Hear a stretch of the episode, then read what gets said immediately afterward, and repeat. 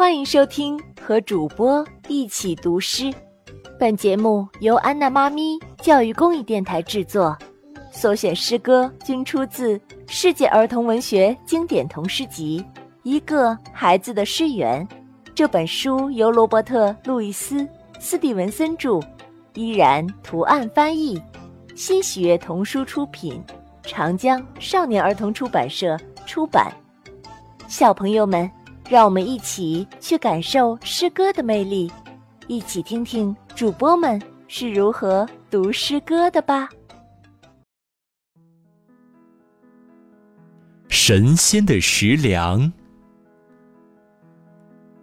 快来呀，赤脚的孩子们！这里有神仙的食粮，孩子们，在我的小房间里。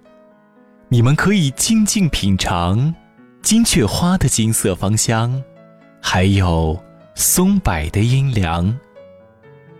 等大家吃饱喝足，再把神仙的故事来讲。神仙的食粮，快来呀，赤脚的孩子们，这里。